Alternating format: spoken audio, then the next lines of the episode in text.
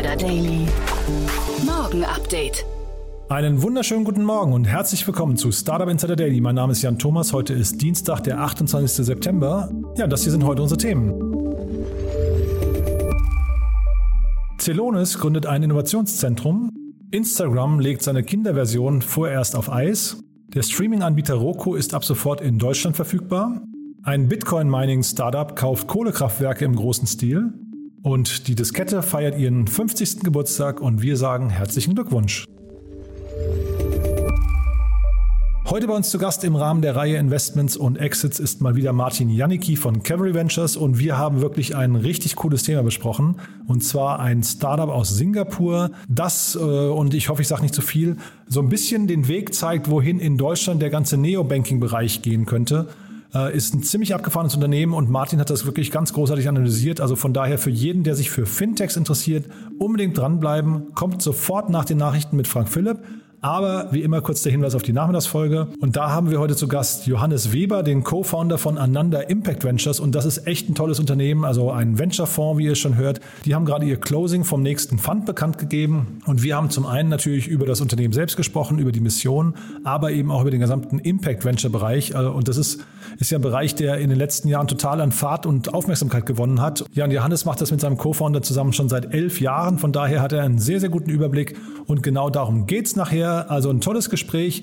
Und der zweite Gast, da freue ich mich auch sehr, denn Felix Oswald ist mal wieder hier, der Founder und CEO von Go Student. Ihr wisst ja, das Unicorn aus Österreich. Felix ist bereits zum dritten Mal bei uns zu Gast. Und dieses Mal ging es nicht um eine Finanzierungsrunde, das war ja der Grund für die letzten beiden Gespräche, sondern dieses Mal geht es um eine Übernahme. Ja, und von Felix kann man natürlich weiterhin lernen, wie man ein Unternehmen schnell und groß skaliert. Von daher wie immer ein sehr, sehr cooles Gespräch mit ihm. Die Antworten wie immer on point. Und ja, von daher meine große Empfehlung, ab 14 Uhr hier wieder reinhören. Jetzt, wie gesagt, die Nachricht mit Frank Philipp, danach dann Martin Janicki von Cavalry Ventures und vorher nochmal ganz kurz die Verbraucherhinweise. Startup Insider Daily. Nachrichten. Innovation. Celonis gründet Innovationszentrum. Deutschlands wertvollstes Startup Celonis, nach eigenen Angaben Marktführer im Bereich Execution Management, hat die Gründung eines eigenen Innovationszentrums angekündigt. In dem sogenannten Celonis Labs sollen innovative Technologien erprobt und mit neuen Denkansätzen experimentiert werden. Laut Pressemitteilung sollen durch das Innovationszentrum die Entwicklung disruptiver Technologien vorangetrieben und beschleunigt werden, indem es den Forschern und Entwicklern einen großzügigen Freiraum lässt, über die Kunst des Möglichen nachzudenken.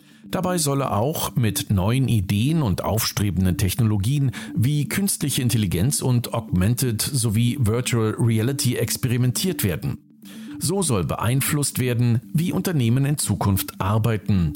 Der Zeithorizont, in dem die Ergebnisse wirksam werden, wird mit 10, 50 oder sogar 100 Jahren angegeben.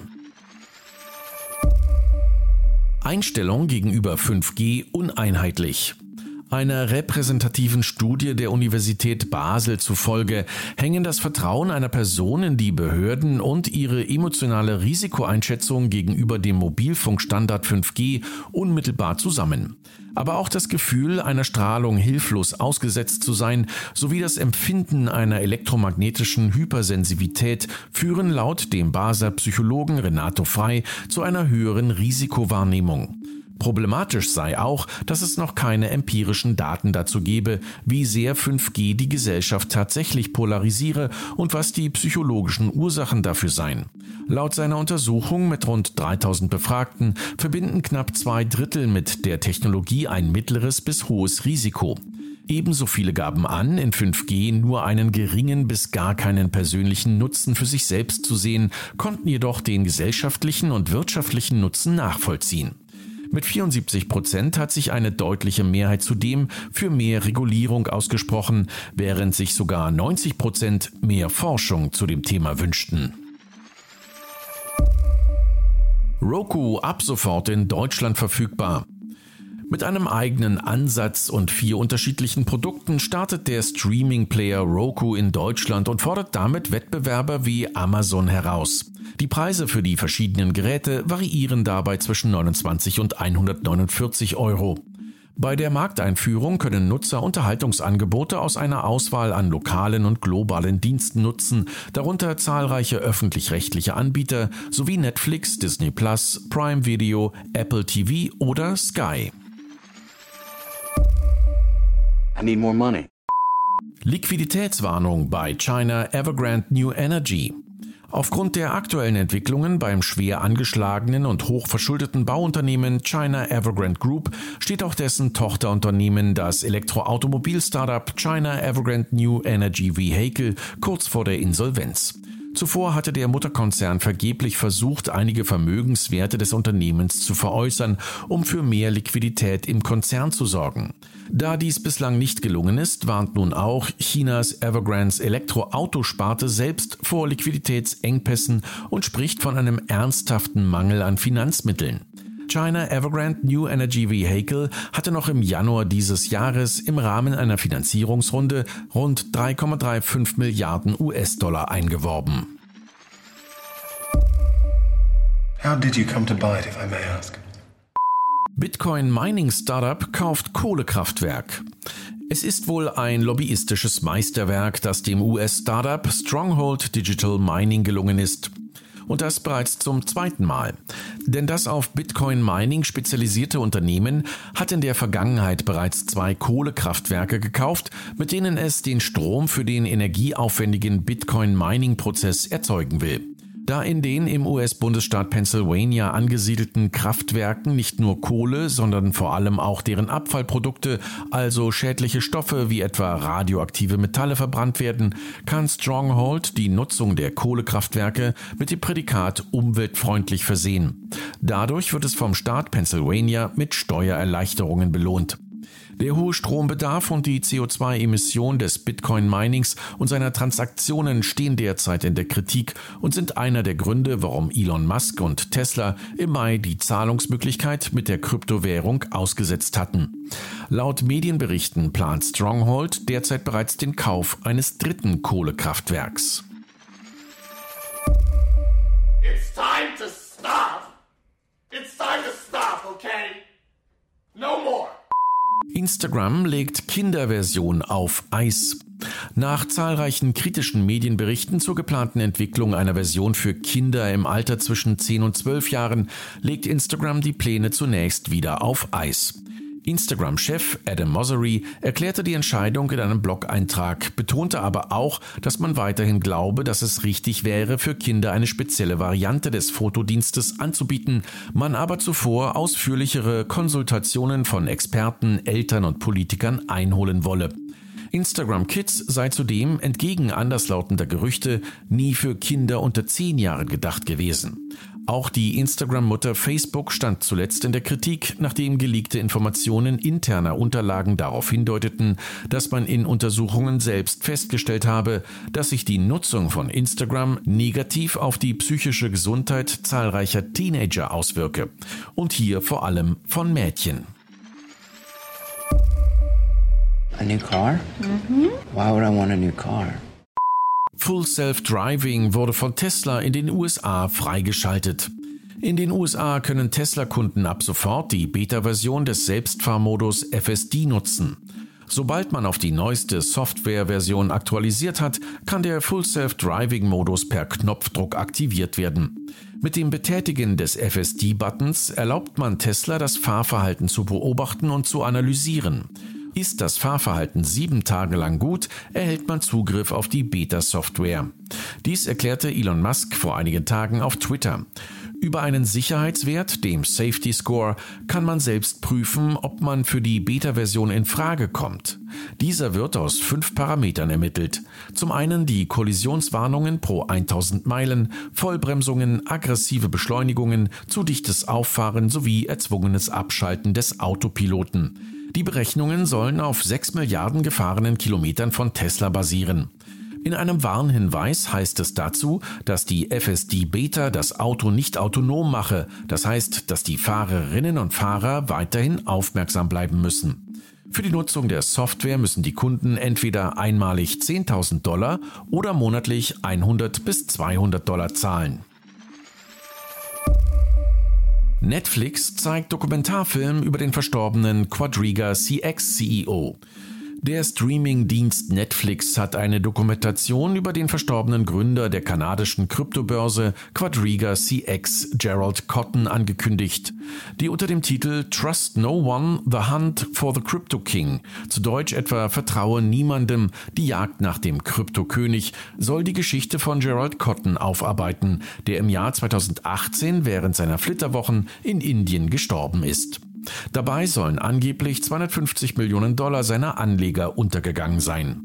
Quadriga Fintech Solutions und dessen Tochtergesellschaft Quadriga CX galten zeitweise als größte Kryptobörse Kanadas, gingen jedoch im Jahr 2019 in Konkurs.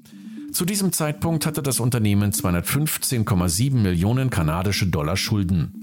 Cotton stand bis zuletzt unter Verdacht, einen Betrug begangen zu haben, was sich jedoch nie bewiesen ließ, da er den Schlüssel zu seinen Wallets mit angeblichen Kryptowährungen im Wert von über 250 Millionen US-Dollar nicht freigegeben hatte. Many of these trees were my friends. Millionen Bäume abgestorben. Um dem Klimawandel entgegenzuwirken, bot Nordkorea vor einigen Jahren im Rahmen der Weltklimakonferenz von Paris an, ein flächendeckendes Aufforstungsprogramm zu starten. Auch andere Staaten, etwa Pakistan oder Irland, haben umfangreiche Programme ins Leben gerufen, um Bäume in großer Zahl zu pflanzen. In den letzten Wochen zeigten jedoch einige Studien, dass vor allem besonders medienwirksame Aktionen in aller Regel nicht besonders nachhaltig sind.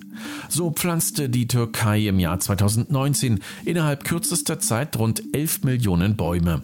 Eine Stadt schaffte es sogar ins Guinness Buch der Rekorde für die meisten gepflanzten Bäume innerhalb von 60 Minuten.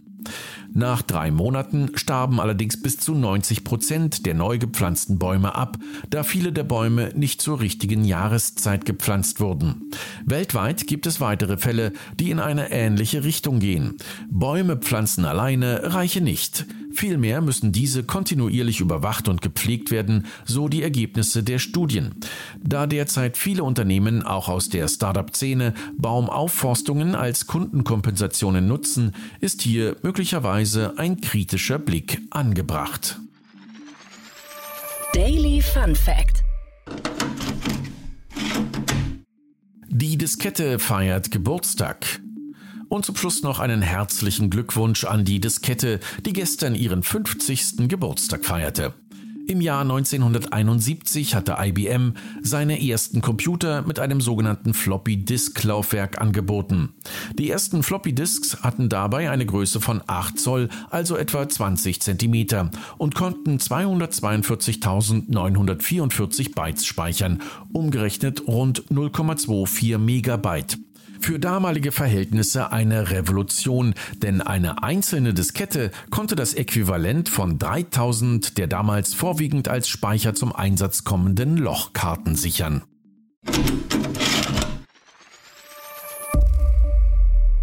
Startup Insider Daily. Kurznachrichten.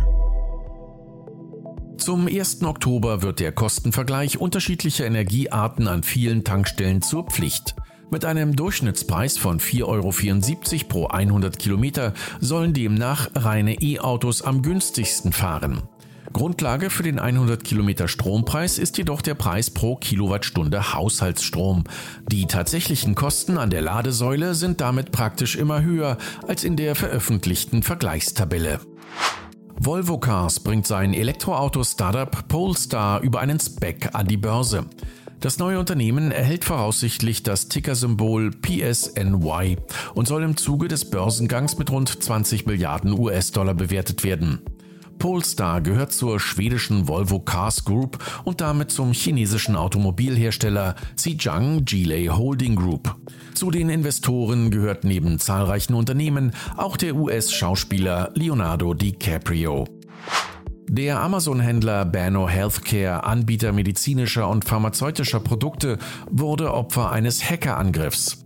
Jetzt klagt die Händlerin über mangelnde Hilfe von Amazon, da sie erst nach zwei Wochen wieder auf ihr Amazon-Konto zugreifen konnte, der Account aber immer noch gesperrt sei. Spotify hat in seinem Forum bekannt gegeben, dass man untersuche, ob die App massiv Akkukapazität verbraucht. Der exzessive Energieverbrauch soll sich sowohl unter älteren Versionen als auch im aktuellen iOS 15 zeigen.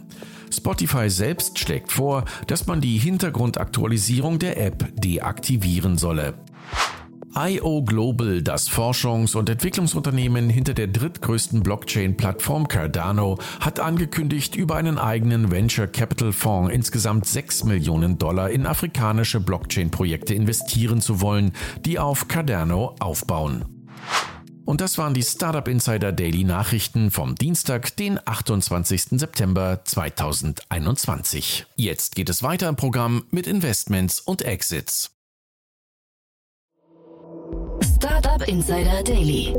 Investments und Exits. Also, Martin Janicki ist wieder hier von Camry Ventures. Hallo Martin. Hallo Jan, schön wieder hier zu sein. Ich freue mich auch sehr und äh, ja, vielleicht bevor wir jetzt über das Thema an sich sprechen, weil das ist super spannend, was du da mitgebracht hast, äh, vielleicht nochmal ein, zwei Sätze zu euch. Ihr habt gerade eine tolle Party gefeiert, das war euer Fünfjähriges, ne? Ja, genau. Wir haben ja grob unser fünfjähriges Jubiläum gefeiert bei äh, Camry Ventures. Wir sind ein Frühphasenfonds, also Pre-Seed und Seed-Fonds aus Berlin und gucken uns ja eigentlich sehr gerne B2B, B2C Software-getriebene Modelle an und versuchen immer typischerweise der erste oder, oder zweite VC im, im Cap-Table von hochspannenden Technologieunternehmen zu sein. Und da hatten wir ja auch schon eine ganze Reihe von euren, äh, von euren Unternehmen, von euren Investments hier im Podcast. Also, ne, ist also wirklich, äh, wahrscheinlich kann man einen, eigenen Best-of-Podcast mit euch machen. Da gab es schon wirklich tolle Unternehmen hier. Äh, heute geht es um das Thema Fintech. Da gehen wir nach Singapur und das musst du mir mal erklären. Warum gehen wir nach Singapur? Genau, ähm, und zwar wollte ich heute über das, äh, über das Unternehmen Aspire sprechen aus, aus Singapur. Ähm, hier die, die Neuigkeiten der Stunde sind, dass Aspire eine knapp 160 Millionen Dollar große Series B Finanzierungsrunde bekannt gegeben hat. Äh, diese Runde ist aber nicht alles Eigenkapital. 100 Millionen davon sind Fremdkapital, 60 Millionen Dollar Eigenkapital. Ähm, diese Runde wird angeführt von einem ungenannten globalen Fintech-Investor. Ich glaube, das ist tatsächlich der O-Ton aus der, aus der Pressemitteilung. Ja, krass. Ähm, ich glaube, wenn man hier ganz frei spekulieren darf, das ist, das ist ein, ein Satz, wie man oft Sophia umschreibt. Der andere große Investor ist DST Global. Ähm, ja, wie, wie landet das Thema jetzt hier in dem Podcast? Und zwar interessanterweise hat bereits in der letzten Runde der Münchner Fonds Picos Capital investiert. Ähm, und ich habe kurz recherchiert auf LinkedIn und ich meine, der Kontakt kam zustande äh, dadurch, dass, dass die Gründer von Aspire aus dem Rocket Internet Umfeld bekommen und, und vorher zum Beispiel bei Lazada gearbeitet haben.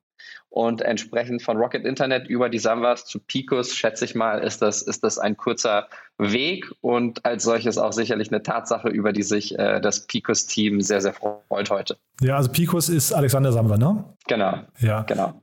Also sie machen wirklich eine, eine, eine starke Arbeit in, in München und, und fanden wirklich viele, viele gute Teams. Und sind extrem umtriebig, ne? Die haben, glaube ich, eine ähnliche Schlagzahl wie ihr. Tatsächlich, ja. Ich glaube, wir verfolgen einen, einen sehr unterschiedlichen Ansatz ähm, sind aber in einem durchaus vergleichbaren Marktsegment unterwegs. Und jetzt hier, also was mich, äh, ich bin da ziemlich hängen geblieben bei Aspire gerade, weil das ist noch gar nicht so altes Unternehmen, aber die haben ein unglaublich breites Produktportfolio schon und das hat mich, das hat mich fast irritiert. Ich glaube, die haben schon einen Pivot hinter sich oder, oder was ich, sind zumindest sehr eng gestartet, aber haben das plötzlich irgendwann dann erweitert in fünf, sechs, sieben verschiedene Dienstleistungen, ne? Genau, also das Unternehmen ist, soweit ich das nachvollziehen kann, etwas über drei Jahre alt. Äh, dafür so eine Series B hinzulegen, ist, ist sicherlich nicht schlecht.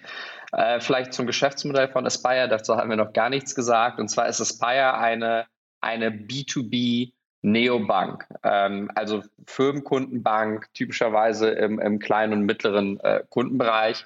Und das als solches ist im globalen VC-Markt eins der heißesten Themen überhaupt. Da gibt es in den USA Vorzeigefirmen ähm, wie beispielsweise Brex und Ramp, die sehr, sehr große ja, Multicons sind. In Europa beispielsweise Spendex und Konto, beide aus Paris und Player aus Kopenhagen.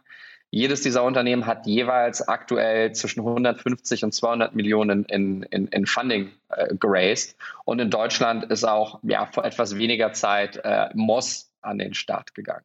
Und ähm, all diese Neobanken arbeiten eigentlich ja, mehr oder weniger mit den gleichen oder ähnlichen Features. Ja. Interessant ist aber, dass ja je nach Region oder sehr genauer Zielkundschaft unterschiedliche Features an den Anfang oder in den Vordergrund gestellt werden. Diese Features sind zum Beispiel äh, Expense Management, also das Einreichen und Dokumentieren von Belegen, was sehr oft in der App abfotografiert werden kann. Äh, hier arbeiten Unternehmen auch sehr, sehr viel gerne mit virtuellen Kreditkarten. Das heißt, für jede Transaktion gibt es eine eigene Kreditkarte. Äh, das macht es deutlich einfacher, Ausgaben zu kontrollieren und dann im Endeffekt zu, zuzuweisen.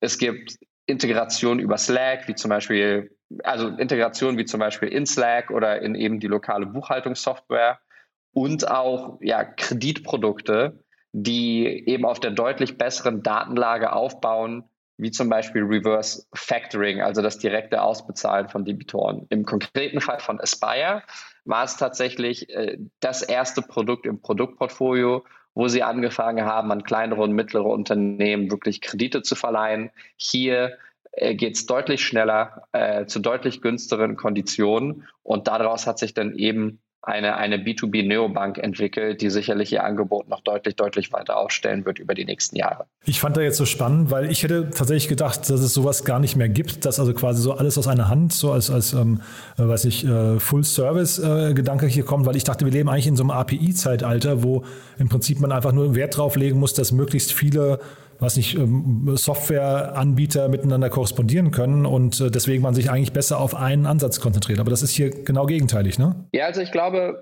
abgesehen davon, wenn wir jetzt mal von Startups sprechen oder jüngeren Unternehmen oder kleineren Unternehmen, kommt es doch mittlerweile sehr, sehr selten vor, dass jemand dort eine besonders starke Bindung zu seiner Bank oder seinem Bankberater hat. Ähm, darüber hinaus, wir sind mittlerweile in einer äh, Online-First-Banking-Welt angekommen, wie man hier bei diesen quasi globalen Unternehmen äh, sieht. Und, und hier ist auch relativ klar, dass, dass kaum eine Bank der Welt so, so gute App, so, ein so gutes digitales Produkt äh, hingestellt bekommt wie ein Tech-First Startup.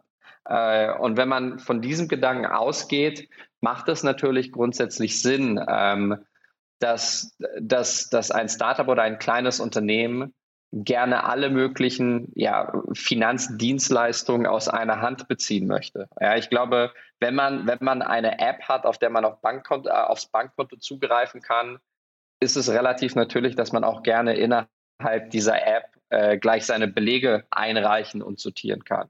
Oder dass man zum Beispiel der Bank die Möglichkeit gibt, sich an das Stripe-Konto anzubinden oder an den Shopify-Store, um dort zum Beispiel die Datenlage zu nutzen, um deutlich bessere ähm, Kreditkonditionen zu bekommen.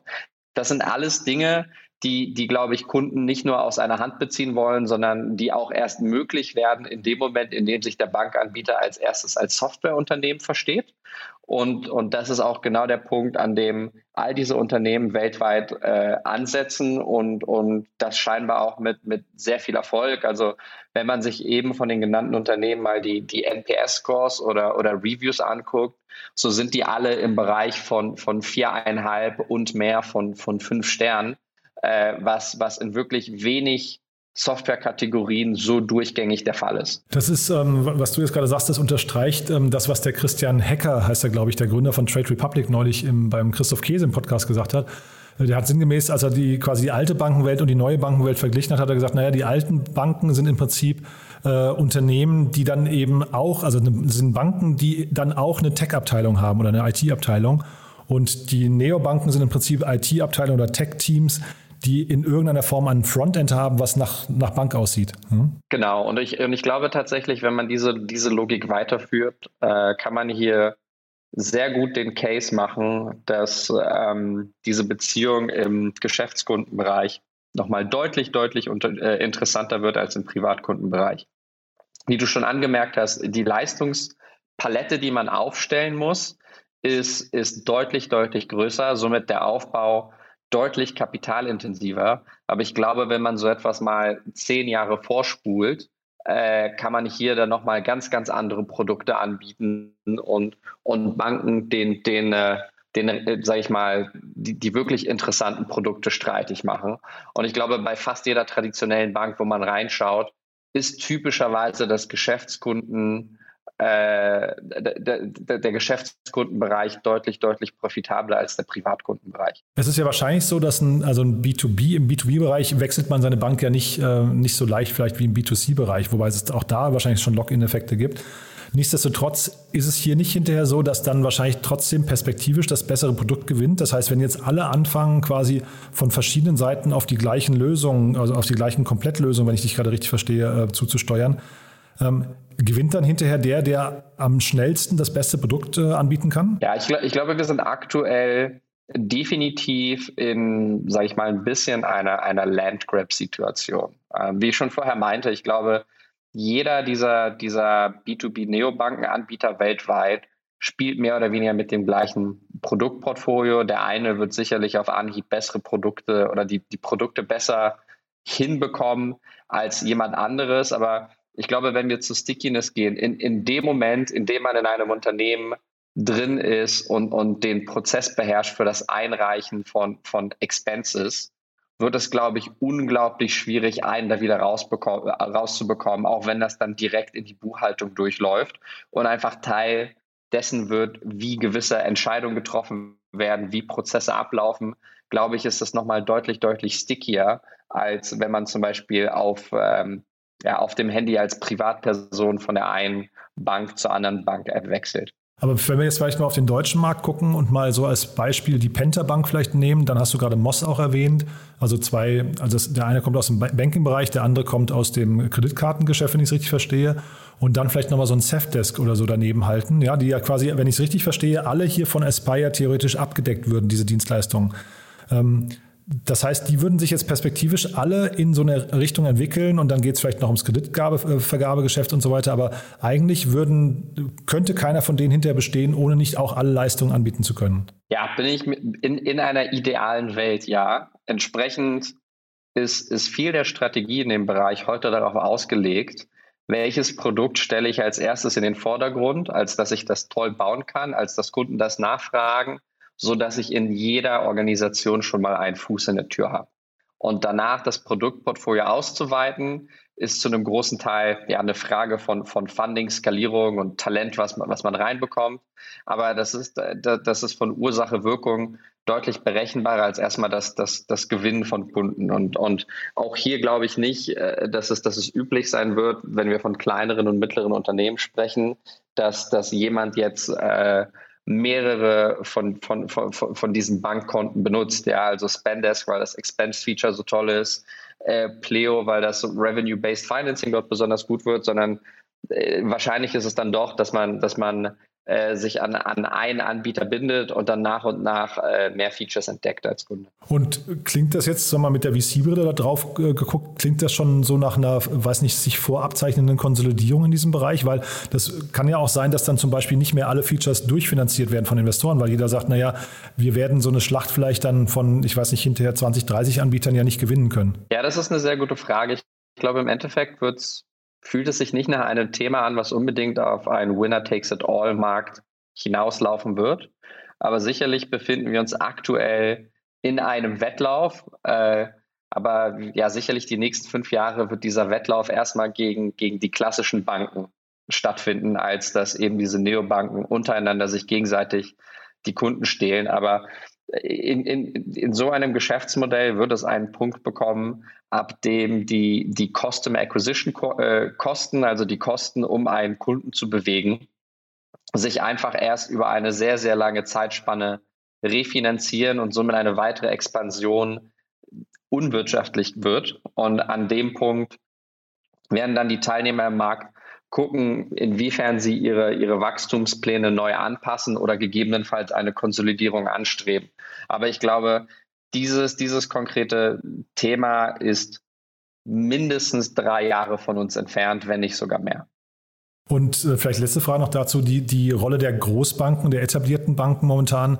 Wie, wie siehst du die? Sind das hinterher noch Exit-Kanäle oder, oder haben wir da so eine Gewichteverschiebung und so eine Geschwindigkeit und so eine Power jetzt hier auch durch äh, Venture Capital, dass die eigentlich tatsächlich, dass man die eigentlich gedanklich schon abschreiben kann? Das, das ist wirklich eine, eine sehr, sehr, sehr gute Frage. Ich glaube, wenn man, wenn man bisher mal schaut, gibt es tatsächlich insbesondere in Europa sehr, sehr wenig Präzedenzfälle für Banken, die, die ähm, ja, sag ich mal, Customer-Facing-Geschäft bereit sind, sehr viel Geld auszugeben für, für eine Software-Akquisition. Ja, ich glaube, man kann sagen, weder, weder eine, eine Commerzbank oder eine Deutsche Bank jetzt konkret in, in Deutschland haben jetzt, jetzt unbedingt die, die finanzielle Potenz oder auch äh, Interesse daran, jetzt Unicorns zu kaufen. Ich glaube, die, die haben gerade andere Baustellen. Ähm, darüber hinaus sind, sind insgesamt ähm, ja, europäische Banken deutlich weniger akquisitionshungrig in diesem Bereich und auch, auch kleiner und weniger stark kapitalisiert. Also wir haben hier kein JP Morgan, kein äh, Wells Fargo oder kein, kein Goldman, äh, die auch gerne mal hier äh, deutlich aggressiv nach vorne gehen und, und groß einkaufen gehen. Ich weiß nicht, wie sich das über die nächsten Jahre verändern wird. Es hätte bisher schon sicherlich, äh, bisher sicherlich schon kommen können ist es noch nicht. Und, und das ist ganz bestimmt ein, ein sehr interessanter Punkt, den man, den man im, im Hinblick auf, auf diesen Bereich, aber auch viele Verwandte äh, eng im Auge behalten sollte. Nee, dann sind wir eigentlich durch, aber jetzt vielleicht trotzdem nochmal, Martin, zum Schluss. Ich hoffe, die Frage ist nicht zu schwierig, ähm, aber was könnte, weil das klingt jetzt schon fast so ein bisschen nach einem vorgezeichneten Weg, den du gerade aufmachst, ne? dass im Prinzip diese ganzen Akteure, es ist so ungefähr klar, wie die sich auf dem Schachbrett bewegen könnten. Der eine schneller, der andere irgendwie mit, mit, äh, mit weniger Geschwindigkeit oder vielleicht auch mit ein paar Schwächen und Stärken. Aber könnte es da nochmal Überraschungen geben aus deiner Sicht? Also so richtige Dinge, mit denen man nicht gerechnet hat? Also gibt es da irgendwas, was diesen, dieses Schachbrett mal so richtig durcheinander bringen kann? Klar, ich glaube, eine große Frage ist, dass aktuell, wenn man sich mal den, den Venture-Markt anguckt, sehr viele Fintechs sehr aggressiv bewertet sind. Ja, ich glaube, da scheiden sich immer die Geister. Aber wenn man sich jetzt die, die B2C-Neobanken anguckt, global, ja, äh, hat, man unter Investoren Leute, die sagen, diese Bewertung ist sehr gerechtfertigt und es gibt Leute, die sagen, diese Bewertungen sind gar nicht gerechtfertigt. Insbesondere wenn man mal die, die Bewertung vergleicht mit, äh, mit traditionellen Banken, die an der Börse gehandelt werden und man fragt sich, wo ist eigentlich das Endgame zur, zur Monetarisierung? Äh, das heißt, ich glaube, wie auch immer das Sentiment sich zu diesem Thema, sage ich mal, aus einer Makroperspektive entwickelt, könnte ein sehr, sehr großen Einfluss haben darauf, wie viel Funding für solche Unternehmen äh, zur Verfügung steht, wie groß sie wachsen können, wie aggressiv sie, sie bewertet werden. Und dann verändern sich auch natürlich die, ähm, ja, die, die, die Wachstumsprognosen äh, und entsprechend auch äh, die verschiedenen Konsolidierungsszenarien in den Märkten. Ja, super spannend. Also bis hin zu wahrscheinlich, wenn man plötzlich auf Profitabilität gehen muss, ne, kann es natürlich auch nochmal die Strategie komplett über den Haufen werfen. Genau, also das, das muss man dann sehen. Ich, ich glaube, jedes dieser Geschäftsmodelle kriegt man ab einer gewissen Skala ganz gut in die Profitabilität äh, gedreht. Ähm, die Frage ist dann, wie sexy, sage ich mal in Anführungsstrichen, ist, ist, ist so ein Thema noch und wie viel sind, sind Investoren bereit, äh, als Bewertung zu zahlen auf, auf Basis pro, äh, pro Kunde.